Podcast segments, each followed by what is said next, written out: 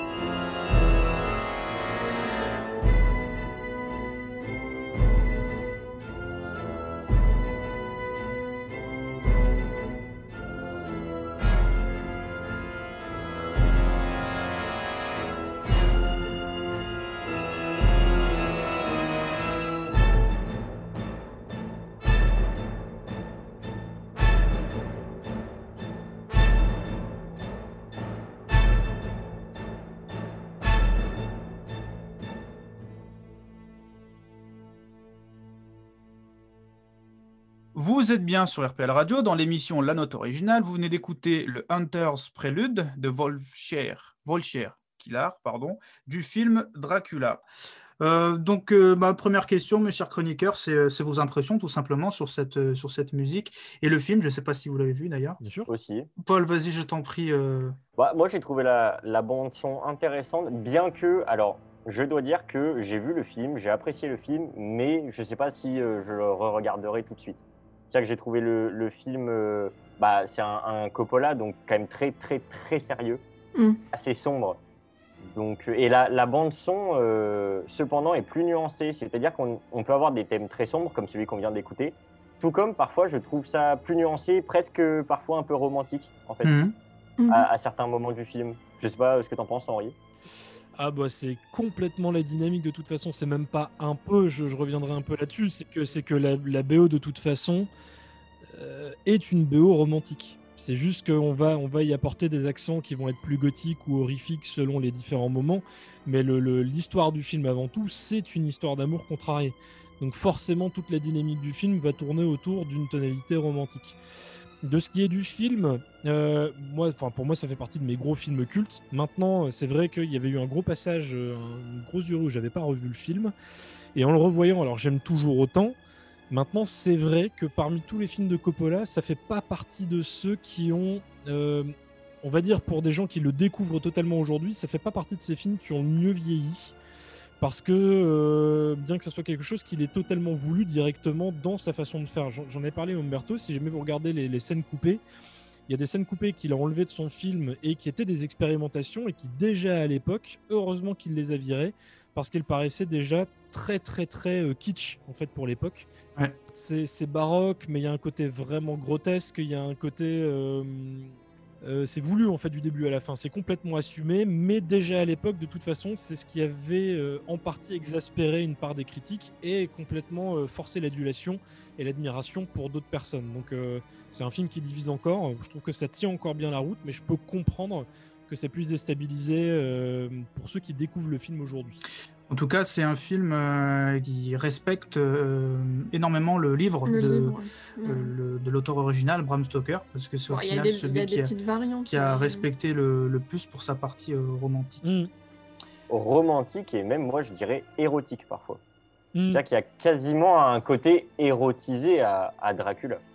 Ce qui respecte très bien le livre. Mhm. On en reviendra après plus tard, mais le- de toute façon, le vampire est déjà de- dans une mythologie euh, entre le sexe, le mal, enfin l'érotisme en fait, euh, plus, euh, plus, plus largement. euh. Oui, tout à fait. Bah, C'est leur pouvoir de, de, Anaïs, oui, bah, de pour envoûter en fait. Ils envoûtent et ils manipulent euh, l'esprit euh, humain. Et c'est de là aussi qu'il y a tous ces côtés euh, ouais, sexuels. euh. C'est une manipulation totale quoi. C'est Paul, avant que tu nous fasses découvrir euh, tes deux anecdotes, euh, on passe euh, d'abord par le synopsis et la biographie d'Anaïs. Donc, bah, Anaïs, je t'en prie, on t'écoute pour ce synopsis et cette biographie. Transylvanie, 1462. Vlad Dracul laisse sa bien-aimée, Elisabetta, pour partir en guerre contre l'envahisseur turc. Revenu victorieux du combat, il découvre le corps inanimé de sa femme, qui s'est suicidée à la fausse nouvelle de sa mort, un piège tendu par les Turcs. Éperdu de douleur, il perd la raison et sa foi. Il maudit Dieu et le défie en faisant appel aux forces des ténèbres. Quatre siècles plus tard, Jonathan Harker, un jeune notaire, se rend au château du comte Dracula, qui souhaite investir au cœur de Londres. Le propriétaire des lieux semble fasciné par le portrait de Mina, l'épouse de Harker, en qui il voit la réincarnation de son amour perdu, Elisabetta. Pour le comte Dracula commence alors un combat entre l'homme et la bête, entre le bien et le mal.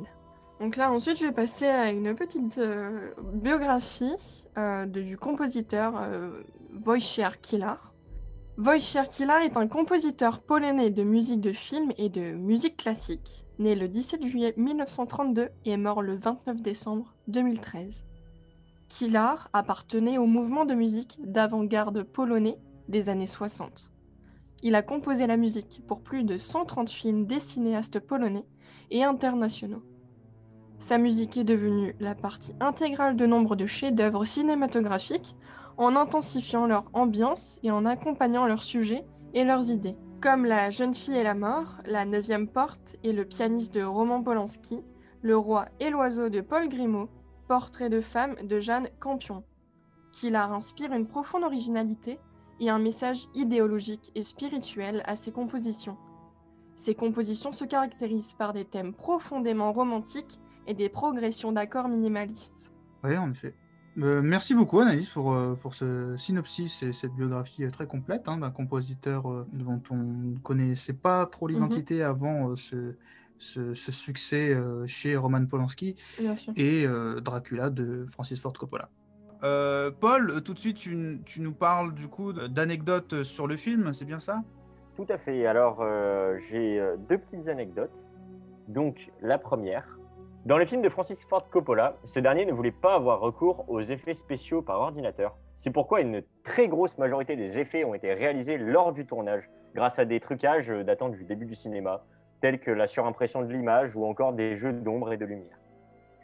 Et ma seconde anecdote, qui est un, peu moins fun du coup, euh, c'est qu'en fait, il y avait énormément de tension entre le réalisateur et les comédiens, notamment lors des répétitions, parce qu'il était euh, bah, assez difficile pour ces derniers de s'imaginer du rendu final, étant donné que Coppola euh, lui-même n'avait pas idée de ce que ça pouvait rendre à la fin et qu'il lui restait tout un tas de, critères à déterminer.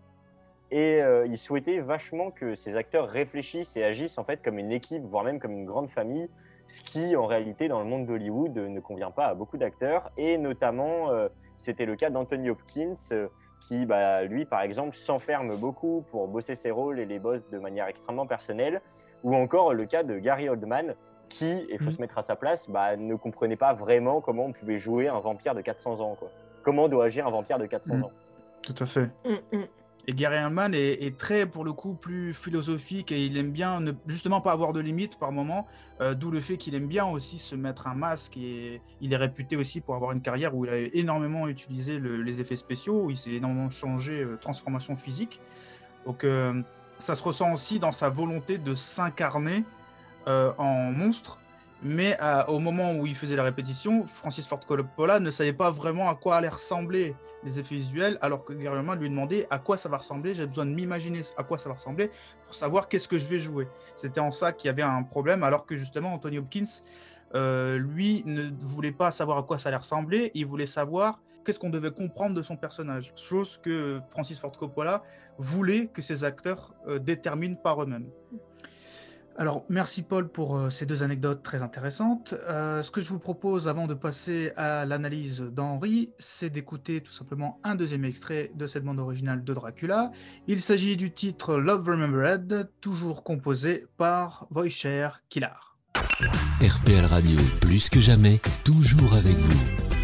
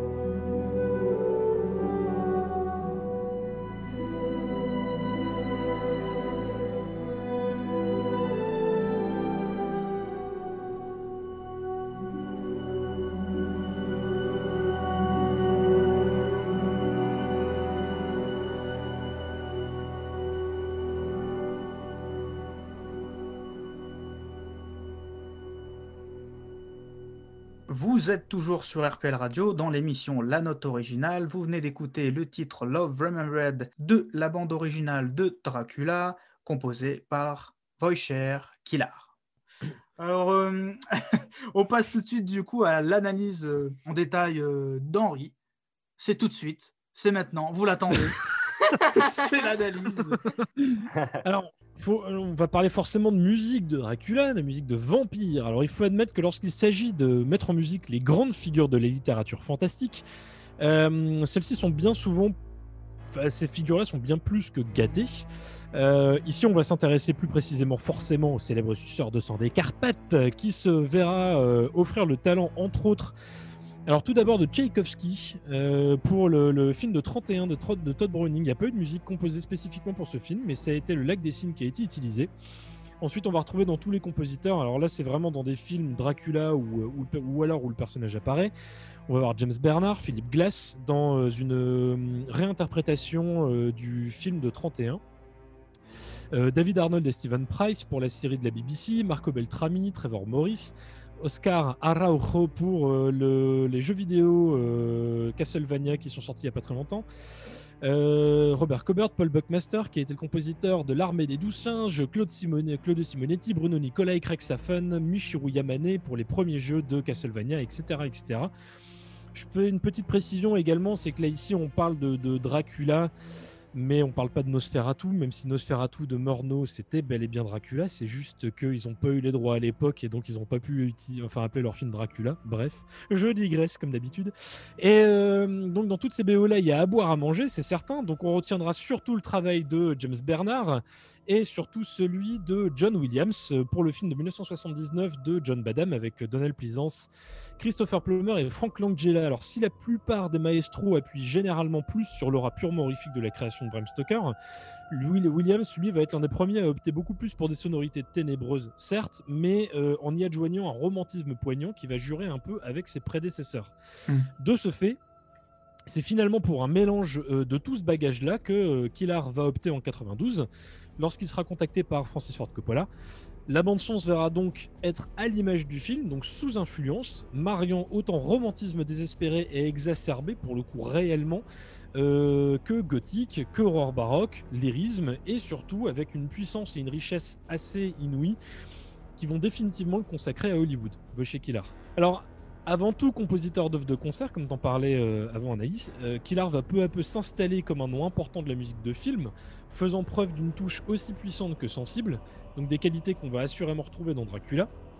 C'est ce qui va être justement l'un des axes de travail euh, pour lui, axe de travail entre guillemets simple, puisque Co- Coppola, sachant que Killar avait été terrifié par le cauchemar de Dracula de Terence Fisher et donc par l'interprétation de Christopher Lee et de la musique de James Bernard à 26 ans, il va donc lui demander de s'inspirer de son ressenti de l'époque pour composer en fait sa BO là, mais aussi de sa euh, sensibilité slave.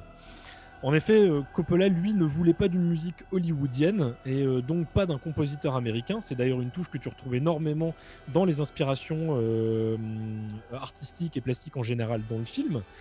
Et c'est bel et bien l'émotion qui, va, qui va compter principalement.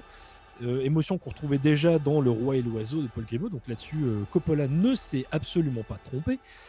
Et c'est donc cette sensibilité mélancolique à fleur de peau qu'on va d'abord euh, retrouver, qui va nourrir le récit.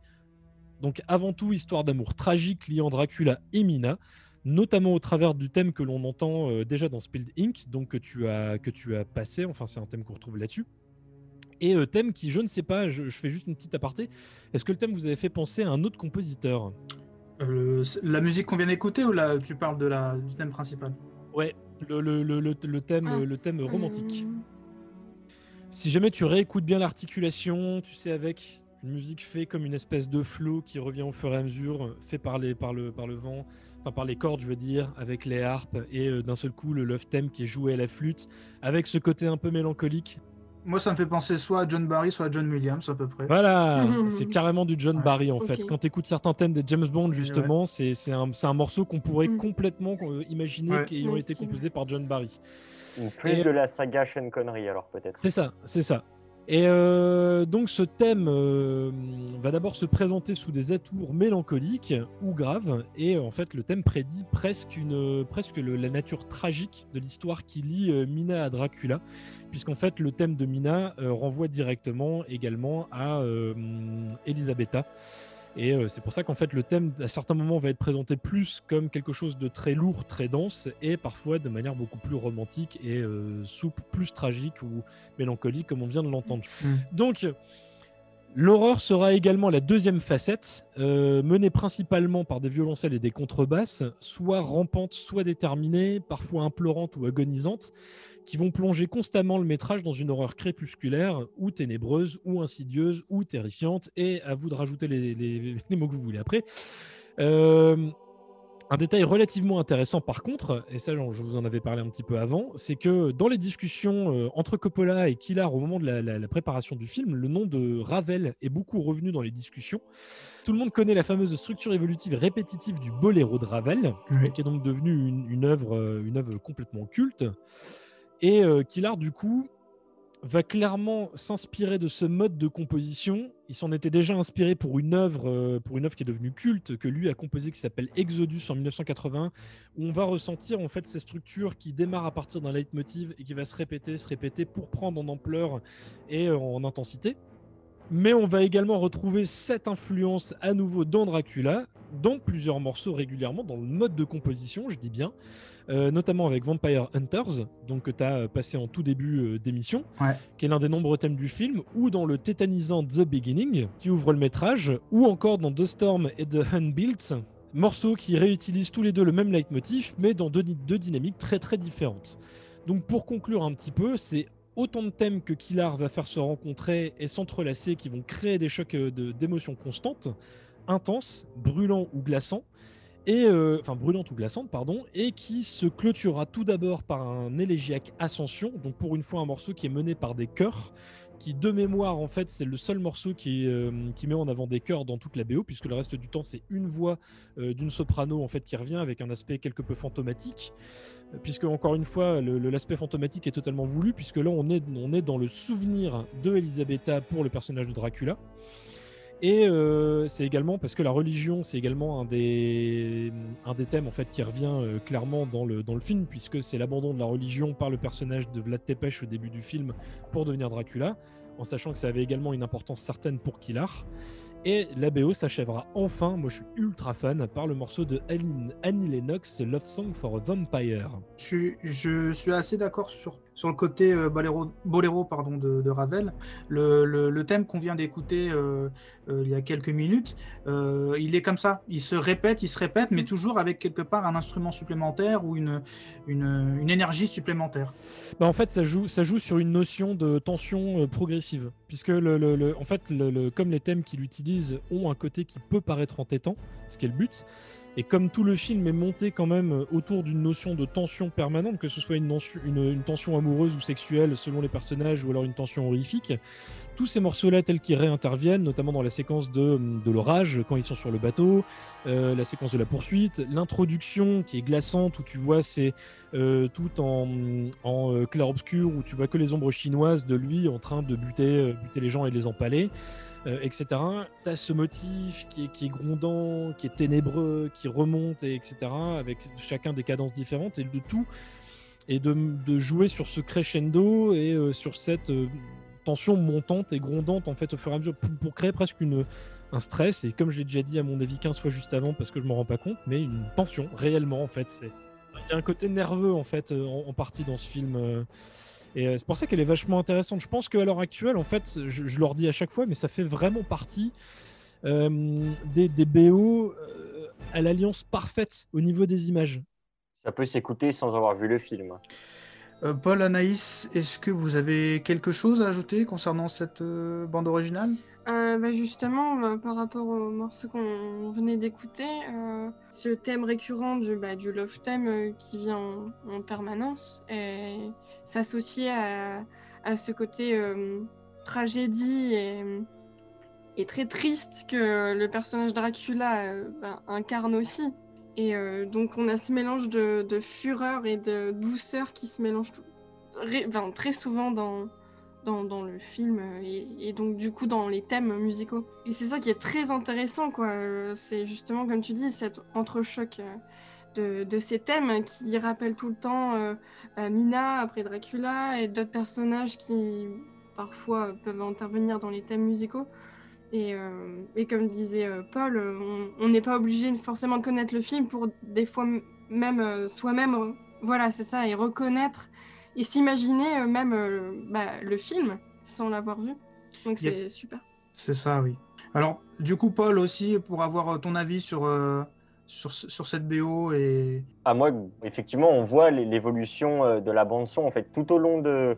Si on la prend vraiment comme, un, comme une piste euh, à part du film, c'est vrai qu'on on sent toute une évolution, en fait.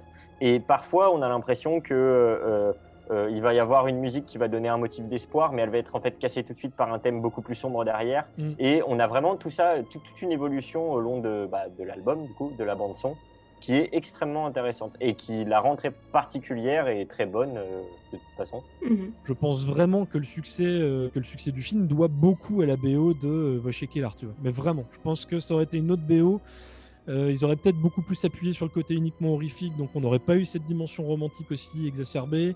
Ça aurait pu être beaucoup plus grandi- grandiloquent dans l'horreur et dans l'action. Et je pense que euh, Kilar, pour le coup, la BO marche bien parce qu'il a complètement compris quel était le, cœur du récit et le cœur du métrage. Tout à fait, tout à fait. Encore un exemple euh, qui tend à prouver à quel point la musique peut être euh, très importante dans un film. Eh bien écoutez mes chroniqueurs, euh, cette émission s'achève malheureusement. J'espère que vous avez passé un très bon moment et que vous avez apprécié étudier cette bande originale. Merci Anaïs, merci Henri, merci Paul. Merci à toi, Umberto. Merci Bah, à merci toi. à toi. On se retrouve dès la semaine prochaine avec une nouvelle musique de film. Mais tout de suite, euh, on reste dans le thème du cinéma avec l'émission euh, Ciné Social Club animée par euh, Sébastien Fitaman. Je vous souhaite une excellente journée à vous, mes chers auditeurs, et à vous, mes chers chroniqueurs. On se retrouve dès la semaine prochaine pour une nouvelle musique de film. Et surtout, le mot de la fin, n'oubliez pas D'écouter des films. d'écouter des films. Des films. Une bonne journée à tous. Au revoir, mes chers chroniqueurs. Bonne journée. Au revoir. Au revoir, Henri. Oui.